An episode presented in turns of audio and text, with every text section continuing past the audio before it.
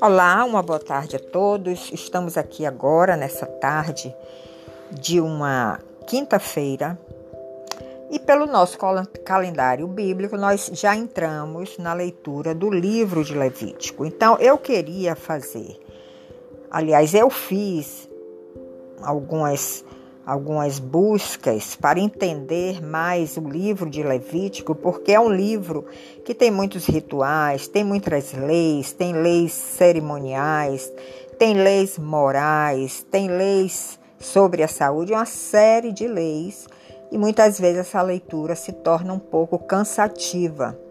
Mas se nós entendermos qual o propósito deste livro e por que ele existiu naquela época, porque Deus deu toda essa informação a Moisés e ele transformou em um livro de leis para aquela nação de Israel, que estava aquele povo que estava saindo do Egito pela mão forte do nosso Deus, sendo levado pelo deserto com a promessa de entrar em Canaã, a terra prometida, e nós sabemos que toda, toda sociedade, quando se forma, ela precisa ter leis, senão vira uma balbúrdia, vira uma baderna, tem que ter leis para reger as atitudes, as ações, punir também algumas ações daquele povo e toda sociedade necessita de uma lei, de uma constituição como nós temos hoje.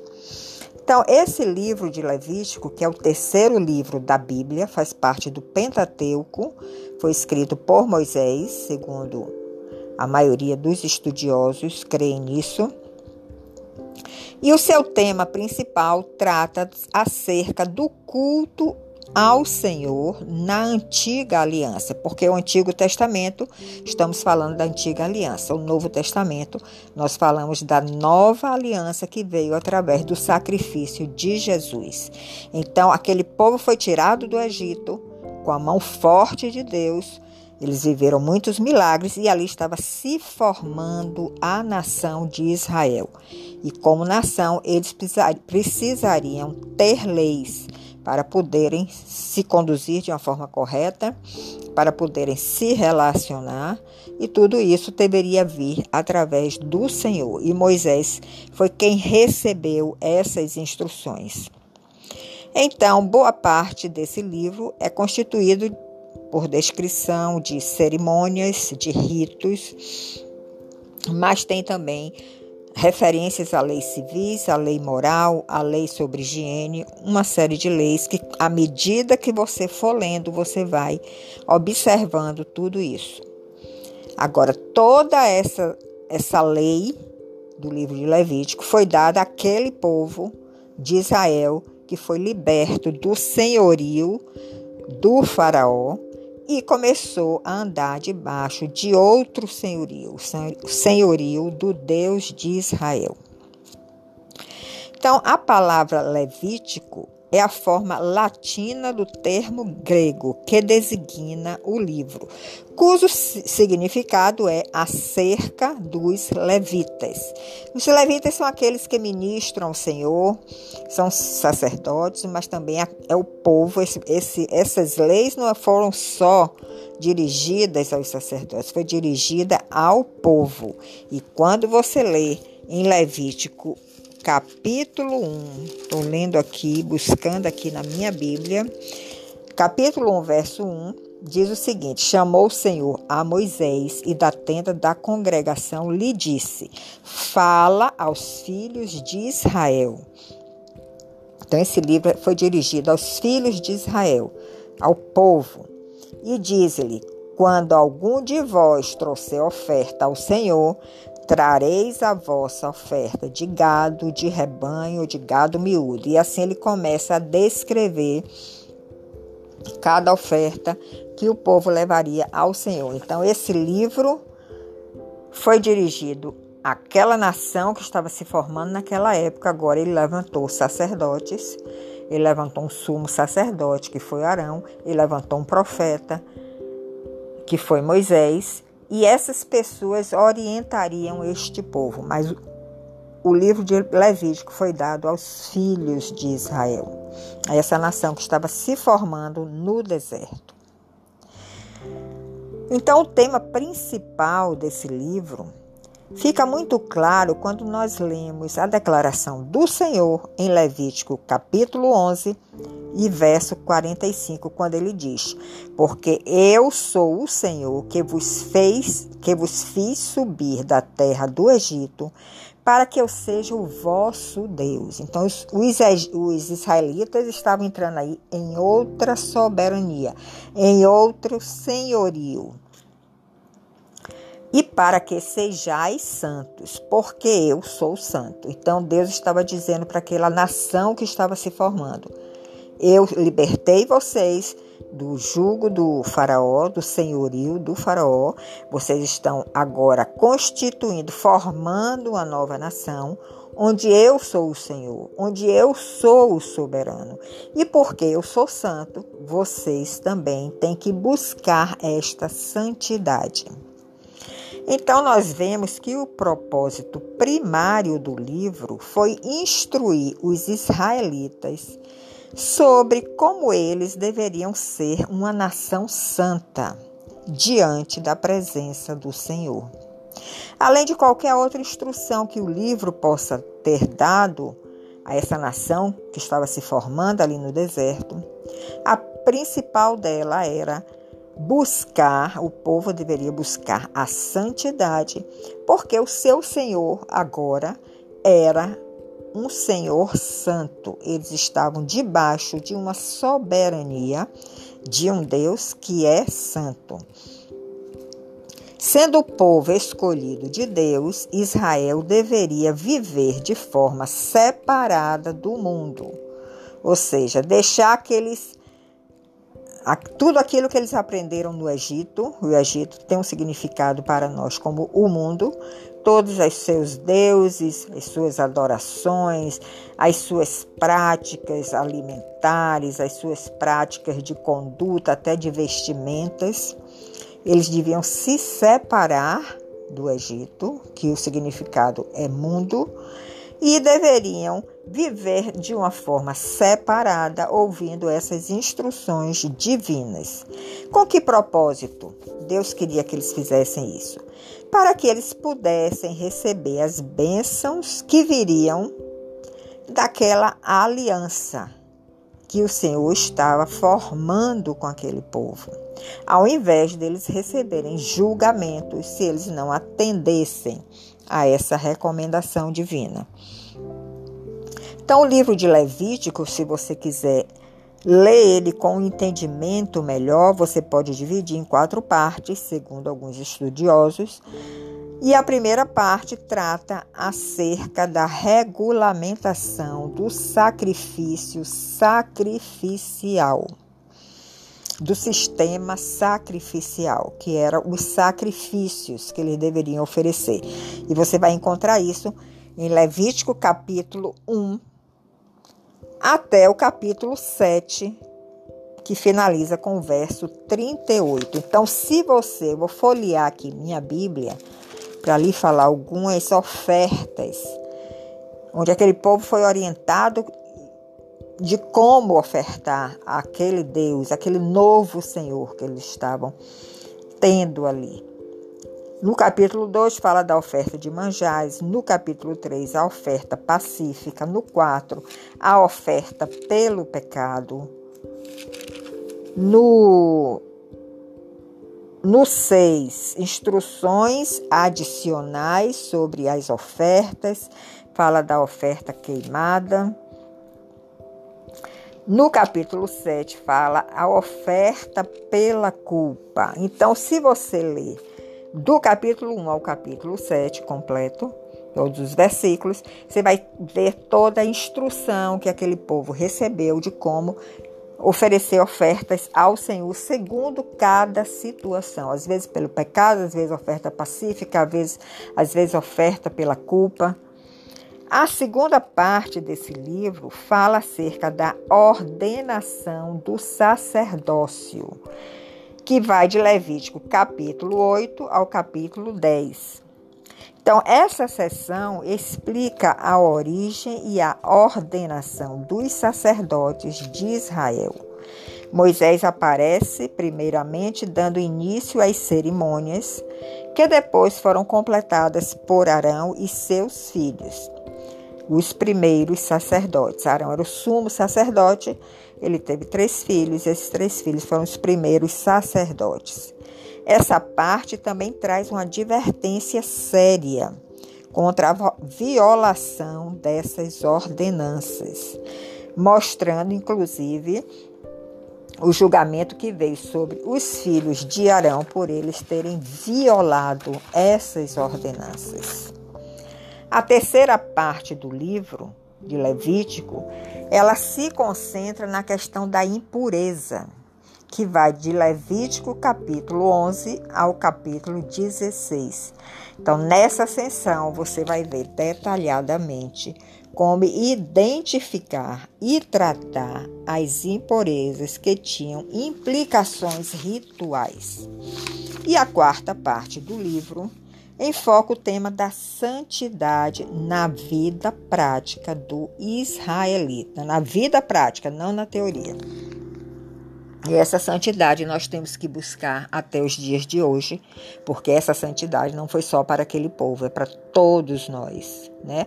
Alguns rituais que aquele povo recebeu e que praticavam, nós não precisamos mais fazer hoje, porque nós estamos hoje numa nova aliança onde Jesus, o Cordeiro Pascual, já, já entregou a sua vida em sacrifício por todos os nossos pecados, para que nós possamos, pudéssemos nos reconciliar com o Pai.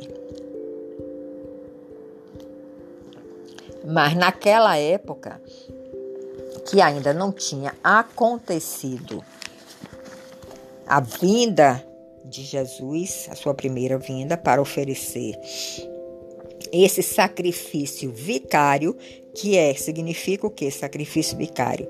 É um sacrifício dado em substituição, ou seja, nós que deveríamos sofrer tudo que ele sofreu, nós que deveríamos ter descido ao inferno por causa dos nossos pecados, mas Jesus ofereceu a sua vida, ele entregou a sua vida em substituição à nossa vida a, no, a entrega da nossa vida e ele nos levou, livrou dessa descida ao inferno. Então ele abriu uma oportunidade para todos que creem nele, que seguem os seus caminhos, através desse sacrifício vicário sacrifício de substituição que nenhum outro vai fazer. Foi um único sacrifício que só Jesus poderia fazer, porque ele não tinha qualquer pecado.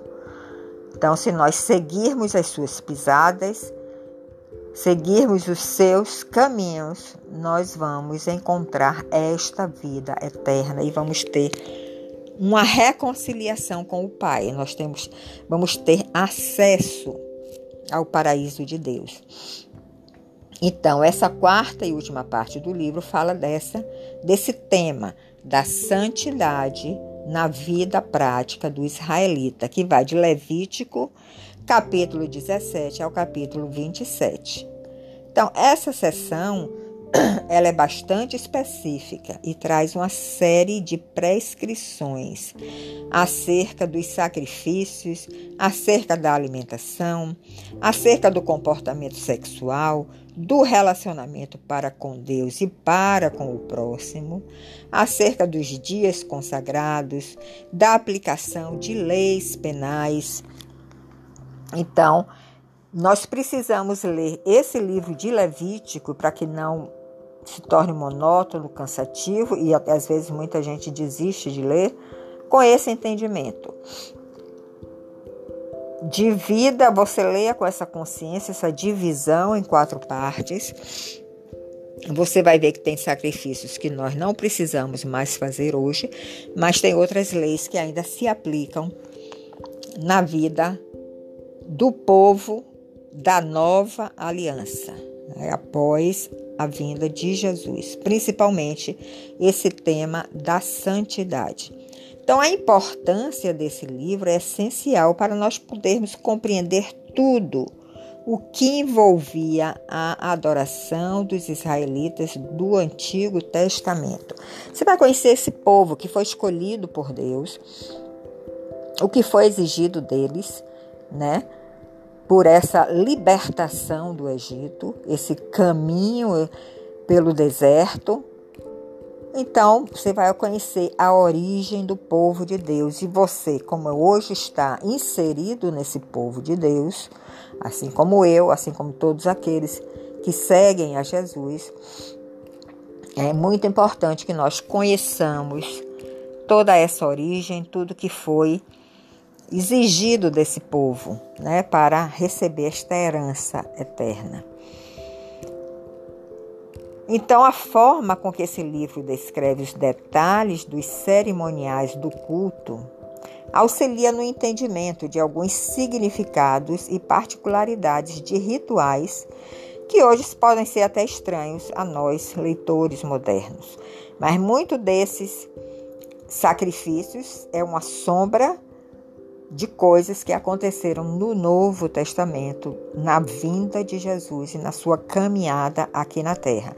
Por exemplo, o sacrifício do cordeiro lá no Antigo Testamento era uma sombra do sacrifício que Jesus iria oferecer quando ele viesse e sacrificaria a sua vida em prol da nossa libertação do Egito, do mundo. E com essa possibilidade de entrarmos nessa vida eterna.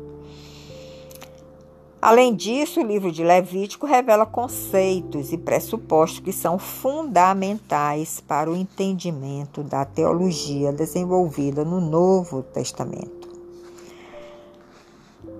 Então, tudo isso lança luz sobre a interpretação do verdadeiro significado da obra redentora de Jesus Cristo. Ou seja, tudo isso que aconteceu lá, naquela época, com aquele povo que foi liberto do Egito e que começou a formar a nação de Israel, é uma luz para que nós possamos interpretar com mais profundidade o significado da obra redentora de Jesus Cristo.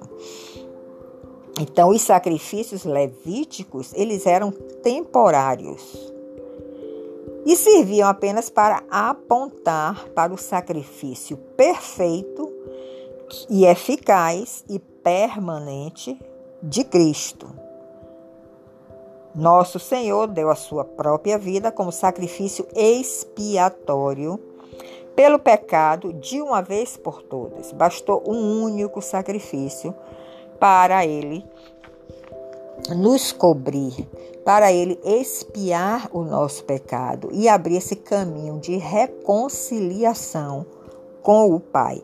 Enquanto que os sacrifícios levíticos eram sacrifícios temporários, eles sempre tinham que acontecer, porque eles perdoavam pecados, mas ele não tirava o pecado do coração do povo. Então o povo continuava pecando e toda vez que pecavam, ofereciam sacrifícios para que fossem perdoados os seus pecados.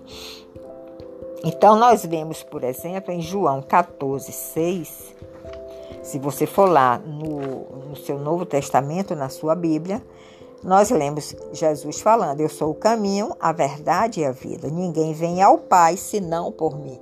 Então, aquele sacrifício dos levíticos não levavam eles à reconciliação com o Pai. Mas em João 14, 6, Jesus diz que através do caminho que ele abriu, nós poderemos chegar ao Pai e somente através de Jesus. Em Hebreus capítulo 9, verso 14, 15, você pode ler também esse trecho, que fala que através do sangue de Jesus Cristo, nós somos redimidos para recebermos a promessa da herança eterna. Então, só através do sacrifício vicário de Cristo, que foi único, não precisou ser repetido, é que esse caminho de reconciliação foi aberto para nós nos reconciliarmos com o Pai. Tudo o que aconteceu lá no Antigo Testamento, que está descrito no livro de Levíticos, foi essencial, importante para aquela época e era uma sombra daquele sacrifício que seria único e seria totalmente eficaz a, para nós voltarmos a esse jardim do Éden, a essa presença do Pai. Em Hebreus 10, verso 11 e 12, você também vai ler lá que os sacerdotes ofereciam os sacrifícios que perdoavam pecados, mas não tiravam pecados. E Jesus ofereceu um único sacrifício que tem o poder de tirar este pecado do nosso coração.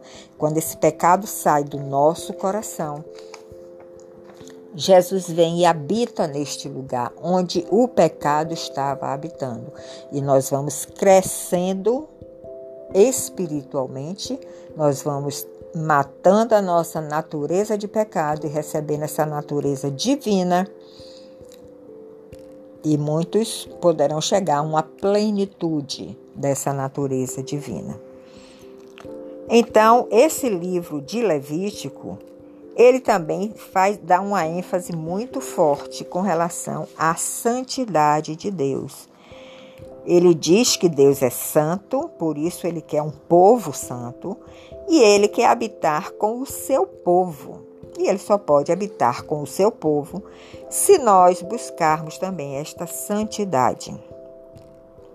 Então, essa verdade ela é revelada de uma forma máxima na encarnação do Filho de Deus, que ele foi chamado de Emmanuel, que significa Deus conosco, ou seja, Deus está com você.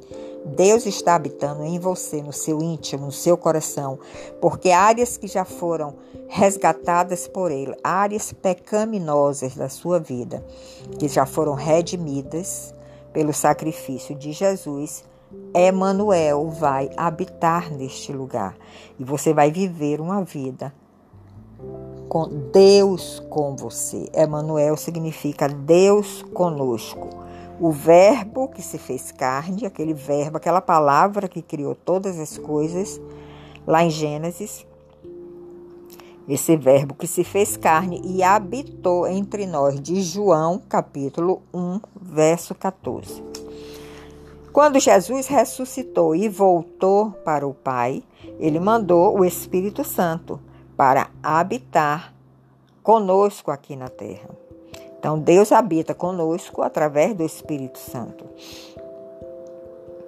Por isto, os redimidos são o, o templo do Espírito Santo.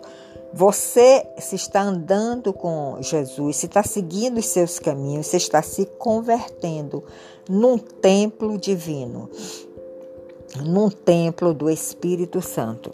Isso você pode ler em 1 Coríntios, capítulo 3, verso 17, e 2 Coríntios, capítulo 6, de 16 a 19. Efésios 2, 21 também fala dessa habitação santa, desse pleno, desse templo santo. E Apocalipse, Apocalipse 21 vai falar do novo céu e da nova terra, essa cidade chamada Jerusalém espiritual que descerá sobre a terra e permanecerá na terra após o juízo final.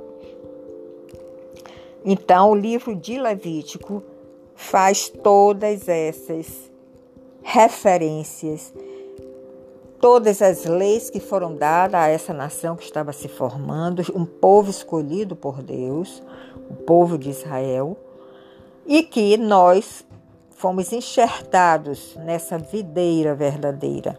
Então, nós, como gentios, que nós não somos de Israel, mas nós, como gentios, fomos enxertados nessa videira verdadeira e estamos também podendo desfrutar de toda essa promessa da herança eterna de Deus.